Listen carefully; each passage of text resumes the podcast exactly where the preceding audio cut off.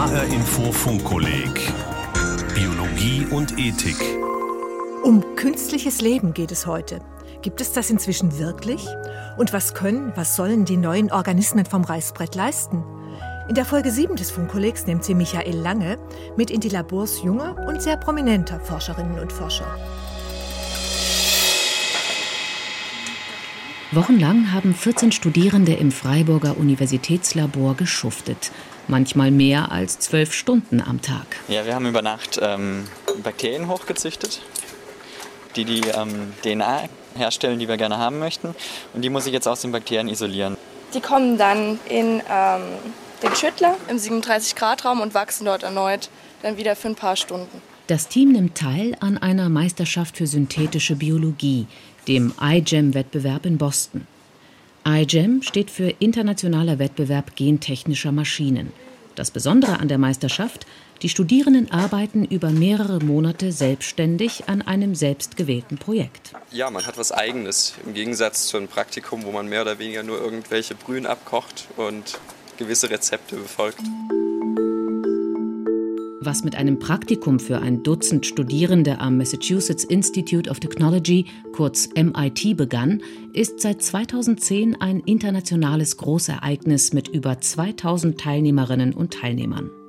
Jedes Team muss ein selbstgebautes biologisches Konstrukt präsentieren, meist künstlich hergestellte Biomoleküle wie DNA-Abschnitte oder Proteine. Dabei nutzen die Studierenden vielfach Bauteile aus früheren Projekten – eine Übersicht im Internet verrät, wo man was bekommt, erläutert Christian Müller, Professor an der Universität Bielefeld und nach über zehn Jahren immer noch begeistert vom iGEM-Wettbewerb. Es geht darum, dass man biologische Systeme modifiziert und im Prinzip von unten aufbaut. Also wir bauen kleine genetische Elemente, die nennen wir Teile. Aus diesen Teilen bauen wir größere Systeme zusammen und vielleicht in ferner, ferner Zukunft dann auch ganze Organismen.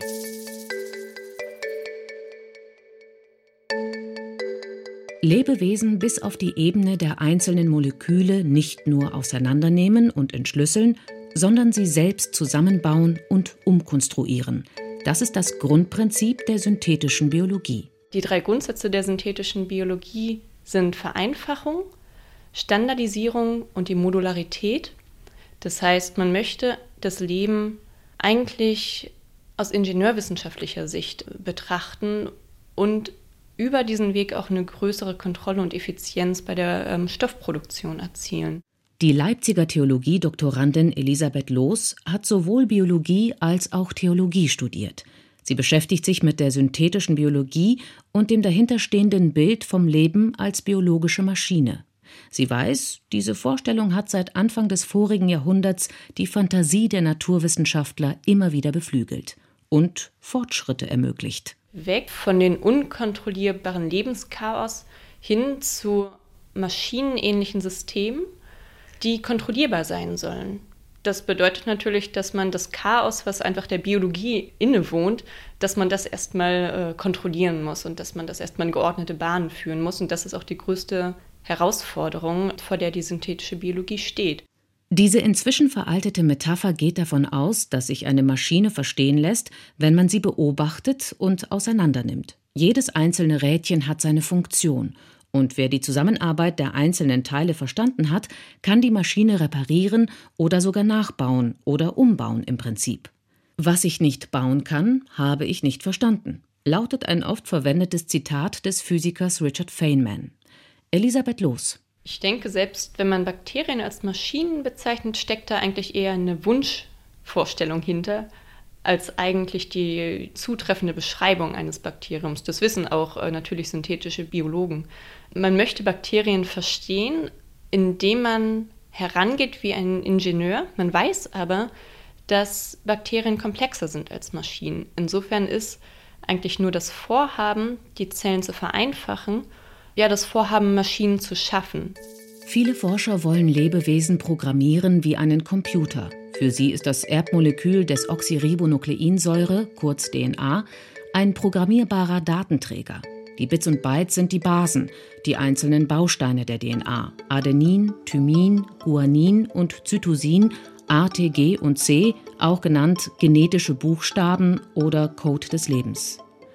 Und so ein Code lässt sich programmieren oder umschreiben. Schritt für Schritt entstehen dann Lebewesen am Reißbrett, Organismen, wie sie die Natur nicht kennt. Einige dieser Organismen produzieren bereits Substanzen für Kosmetik und Pharmazie. Wie Bioingenieure oder Genkonstrukteure arbeiten, zeigt ein Besuch bei der Biotechnologiefirma Amaris in Auckland, Kalifornien. Direkt an der Bucht von San Francisco, nicht weit vom Silicon Valley. Write the code, code, debug the code, do it again. Schreibe den Code, probiere ihn aus, korrigiere die Fehler und das Ganze noch einmal. Ständig wiederholt Dr. Jack Newman dieses Motto. Er ist Mitbegründer und Forschungschef bei Amaris in Kalifornien. Hier wachsen Hefezellen in Fermentern. Das sind glänzende Metallbottiche, die aussehen wie Braukessel. Darin produzieren manipulierte Hefezellen Substanzen für die Pharmazie, für Kosmetik und Chemieindustrie und sogar für die Ölindustrie. Die synthetische Biologie hat uns die Möglichkeit gegeben, biologische Informationen selbst zu schreiben, auszuprobieren und so lange zu verbessern, bis sie funktioniert. Zehntausende Male jede Woche. Der Name der Firma Amaris steht für ein ätherisches Öl. Amyris balsamifera, westindisches Sandelholz. Der natürliche Produzent des Öls ist ein in Nord- und Mittelamerika verbreitetes Gewächs. Wie die Pflanze ist auch die Firma Amaris auf natürliche Öle spezialisiert. Und tatsächlich schwebt ein angenehmer Duft über Computern und Robotern. Es riecht, wenn nicht nach Sandelholz, so doch nach grünen Äpfeln. Der Geruch stammt aber nicht von Pflanzen, sondern von Hefezellen. Nur wenige Mitarbeiter tragen einen weißen Kittel und stehen an Laborbänken. Die meisten sitzen im T-Shirt am Computer. Uh, Auf dem Computerbildschirm sehen Sie viele verschiedene DNA-Codes. Die Ingenieure hier bei Amaris setzen Teile dieser Codes am Computer neu zusammen. Einfach Drag and Drop, um ein neues Programm für Hefe zu schreiben. Und der Computer schickt es dann zu diesem Roboter. Der Roboter setzt den DNA-Code zusammen und baut ihn in Hefezellen ein. Früher brauchte man Wochen, um hunderte Designs auszuprobieren. Heute schaffen wir Zehntausende solcher Experimente pro Woche. Mit unserem Gehirn und dem Roboter. Und weniger mit den Händen. and having the robot do the work rather than your hands. I'm an engineer at heart. I'm a bioengineer, and so that means that I try to use biology to solve problems wherever I can. Er sei mit Leib und Seele Ingenieur, bekennt Jay Kiesling, und als Bioingenieur versuche er Probleme zu lösen, wo immer er es könne. Jay Kiesling ist Professor an der Universität von Kalifornien in Berkeley und ebenfalls Mitbegründer der Firma Amaris. Für ihn ist die Hefe eine Art Technologieplattform. Die gleiche Hefe, wie sie auch zum Bierbrauen oder zum Kuchenbacken verwendet wird. Durch gezielte genetische Veränderungen bringen er und seine Mitarbeiter Hefezellen dazu, nützliche Dinge herzustellen, wie Parfum, Hautpflegeprodukte, Geschmacksstoffe oder Nahrungsergänzungsmittel. Der größte Erfolg war und ist ein pflanzlicher Wirkstoff gegen Malaria. Artemisinin ist das beste Antimalariamittel der Welt. Es wird aus Pflanzen der Art Artemisia annua gewonnen, dem einjährigen Beifuß. Das ist teuer für Menschen in Entwicklungsländern, weil es aus den Pflanzen extrahiert und gereinigt werden muss. Wir haben die Gene der Pflanze genommen und in Mikroben transplantiert, damit die Mikrobe die Arznei macht. Wie beim Bierbrauen oder Wein herstellen. Wir stecken die Gene in Hefezellen und die Hefe produziert das Medikament aus Zucker. Das Artemisinin aus dem Bioreaktor ist mittlerweile marktreif. Um möglichst viele Malariakranke damit versorgen zu können, arbeitet Jay Kiesling mit der Bill and Melinda Gates Stiftung zusammen. Sie finanziert die Produktion.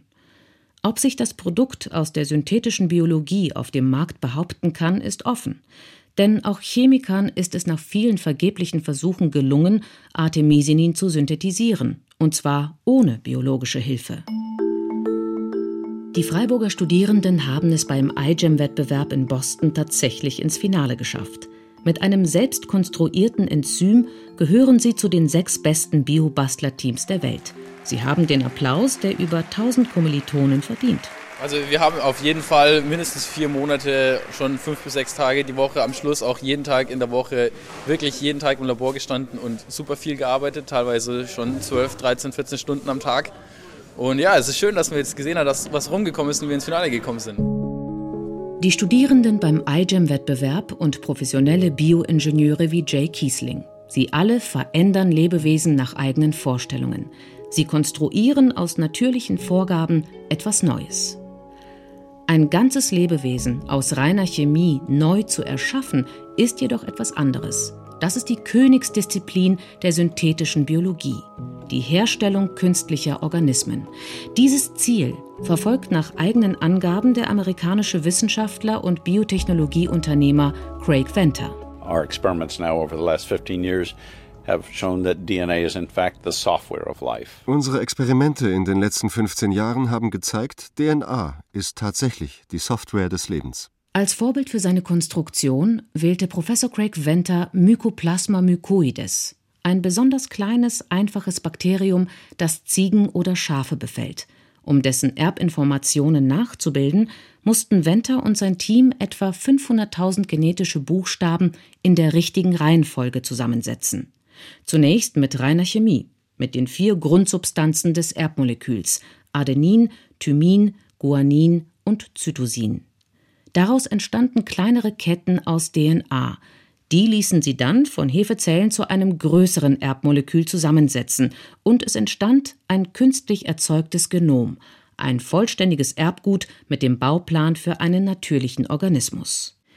Dieses künstlich hergestellte Genom verpflanzten Craig Venter und Mitarbeiter dann in ein Bakterium der verwandten Art Mycoplasma capricolum, ebenfalls ein Krankheitserreger bei Ziegen und Schafen. Das ursprüngliche Erbgut in den Empfängerzellen wurde stillgelegt und das im Labor zusammengesetzte künstliche Genom übernahm die Kontrolle. 2010 präsentierte Craig Venter das Ergebnis.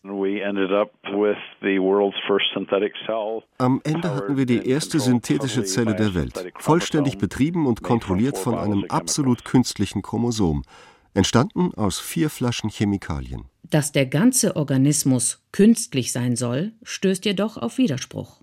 Zum einen hat Craig Venter den genetischen Konstruktionsplan seiner Zelle nicht selbst erdacht. Es handelt sich um die Abschrift eines natürlichen Bakteriums. Zum anderen wäre die DNA von sich aus nie aktiv geworden, hätte er sie nicht in ein Empfängerbakterium verpflanzt. Demnach hat Craig Venter kein künstliches Leben geschaffen.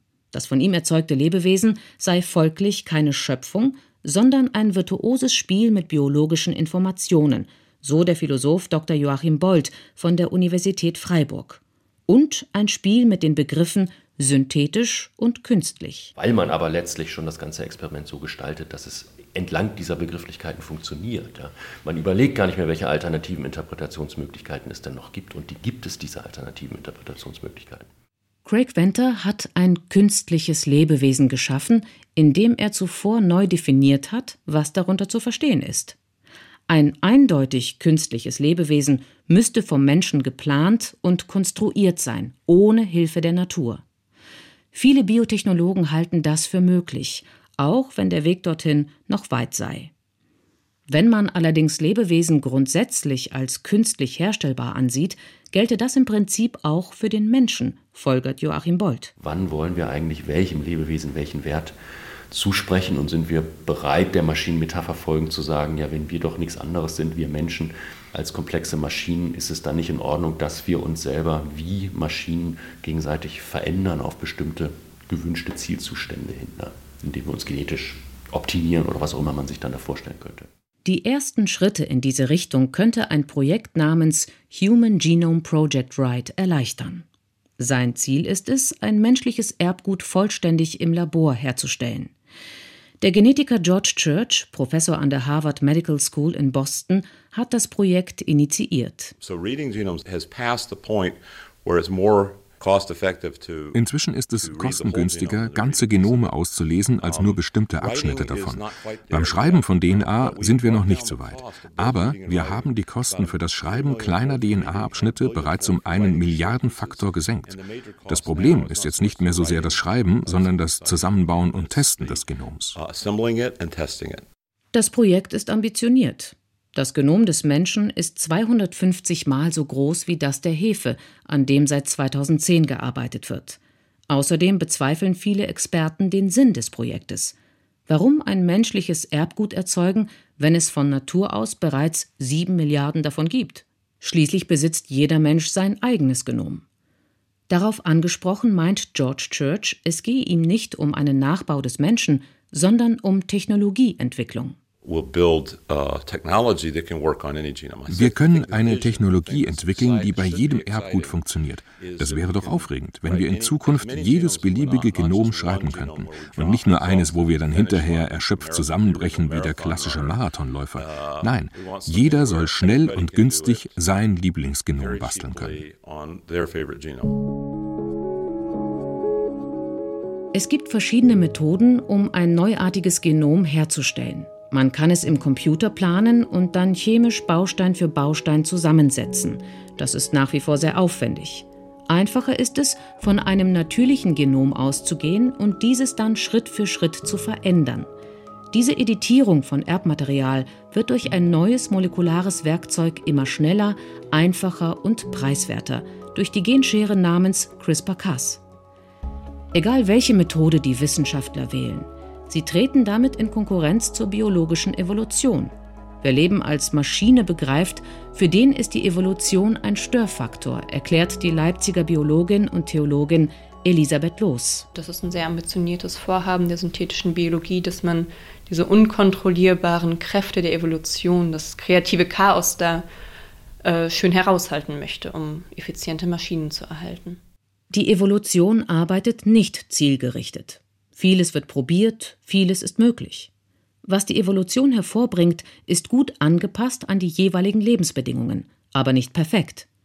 Für Elisabeth Loos gehört das Zufällige zum Leben unbedingt dazu. Auch immer mehr Forscherinnen und Forscher lassen sich von den Ideen der Evolution inspirieren.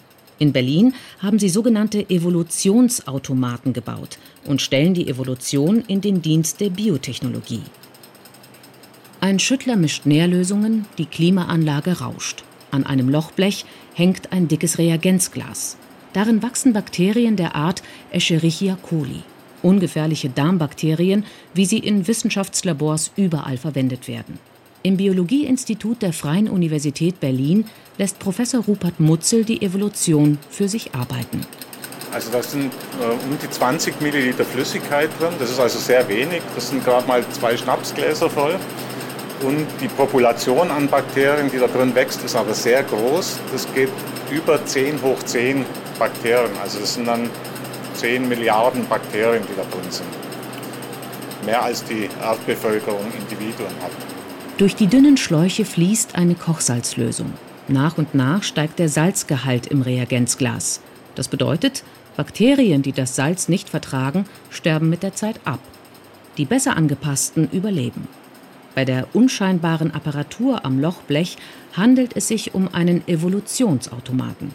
Er erzeugt besonders salztolerante Bakterien. Die Evolution, die guckt in jedem Moment, was ist jetzt am besten angepasst und sucht für uns diejenige Variante aus, die am besten angepasst ist. Da müssen wir selber gar nicht eingreifen.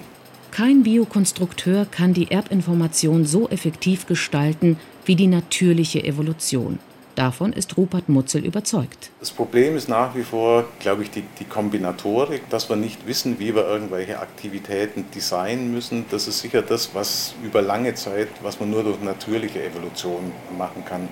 Und da wissen wir einfach sehr viel zu wenig äh, über grundlegende Prinzipien, wie solche funktionellen Moleküle designt werden müssen, als dass wir, dass wir sowas am Reißbrett machen könnten. Die Bakterien sollen außerdem lernen, für ihren Stoffwechsel auf künstliche Aminosäuren zurückzugreifen, die es so in ihrer biologischen Geschichte noch nie gegeben hat.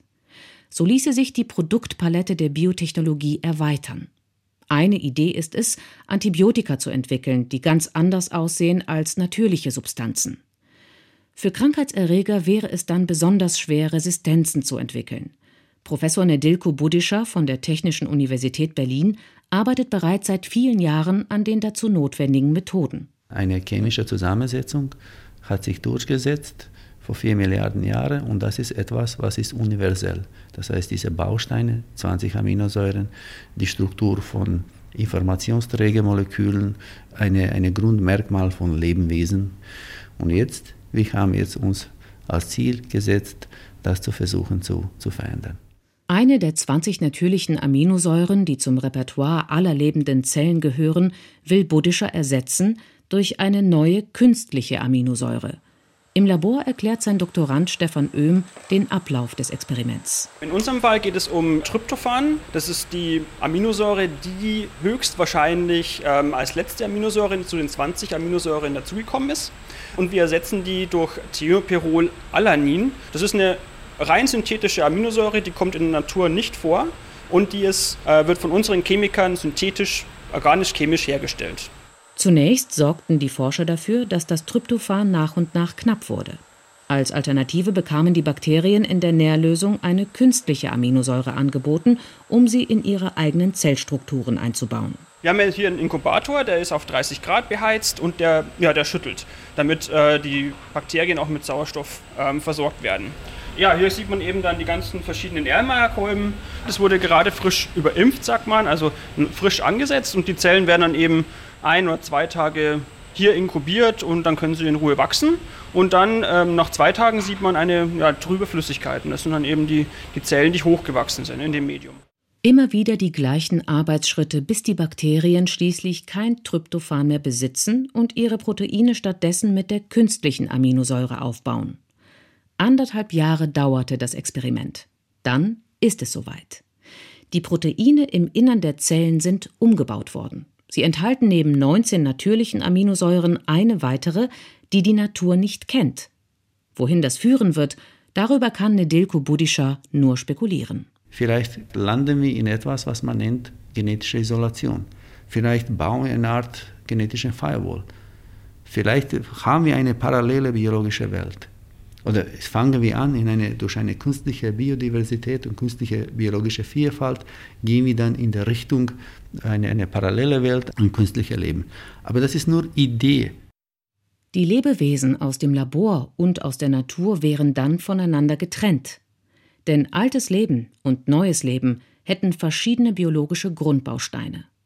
Der genetische Austausch zwischen ihnen würde blockiert. Dazu müsste jedoch sichergestellt sein, dass die Bakterien nicht auf Tryptophan zurückgreifen können, wenn es ihnen erneut angeboten wird. Der Rückweg müsste abgeschnitten werden, daran arbeiten die Biochemiker in Berlin. Sobald die Bakterien auf die künstliche Aminosäure angewiesen sind, können sie außerhalb des Labors nicht überleben. So ließe sich eine biologische Firewall bauen zwischen Labor und Natur. Wir möchten ein, einfach einen Weg bahnen. Ein Weg, die führt uns zu künstlicher äh, biologischer Vielfalt. Und diese bi künstliche biologische Vielfalt sollte als eine Basis dienen für viele neue Technologien, wo man einfach lebende Zellen, Bakterien betrachtet als eine kleine programmierbare äh, Fabriken, die machen alles, was wir brauchen. So könnten Proteinfäden entstehen, die fester sind als Spinnenseide oder andere neuartige Materialien, die sich heute noch niemand vorstellen kann hergestellt von kleinen Zellen in großen Tanks. Eine biologische Parallelwelt, aber kein künstliches Leben, stellt Nedelko Buddhischer klar. Was ist eigentlich Leben? Wir wissen schon, das Leben ist nicht nur chemische Zusammensetzung. Das sind nicht chemische Reaktionen, sondern Leben ist Art und Weise, wie diese alle Sachen zusammen organisiert ist. Das heißt, Leben ist nicht Materie selbst, sondern eine bestimmte Organisation. Synthetische Biologie erweitert die Palette des Lebens. Die Organisationsform der neuen Organismen entspricht weiterhin dem Vorbild der Natur. Eine Schlüsselrolle spielt die biologische Evolution. Die Schöpfung bleibt ein Thema für die Theologie, meint die Theologin Elisabeth Loos. Man kann aber eigentlich auch aus Sicht der Theologie relativ cool bleiben, denn die Urschöpfung wird der Mensch nicht nochmal machen können. Michael Lange war der Autor der siebten Folge des Funkkollegs Biologie und Ethik. Der Griff zum Gen. So haben wir das erste große Kapitel des Funkkollegs überschrieben. In der kommenden Woche erwartet Sie zum Abschluss dieses Kapitels eine Sendung zum Thema Die CRISPR-Revolution, wie sich ethische Debatten verändern. Die Podcasts zu den Funkkolleg-Sendungen finden Sie wie immer auf hrinforadio.de. Informationen zum neuen Funkkolleg-Lesebuch, das wir für Sie zusammengestellt haben, und dazu, wie Sie das Funkkolleg als zertifizierte Fortbildung nutzen können, die gibt's auf der Webseite des Funkkollegs auf funkkolleg-biologie.de. Und dort erwartet Sie auch zu jeder Sendung ein umfangreiches Zusatzangebot. Mein Name ist Regina Oehler.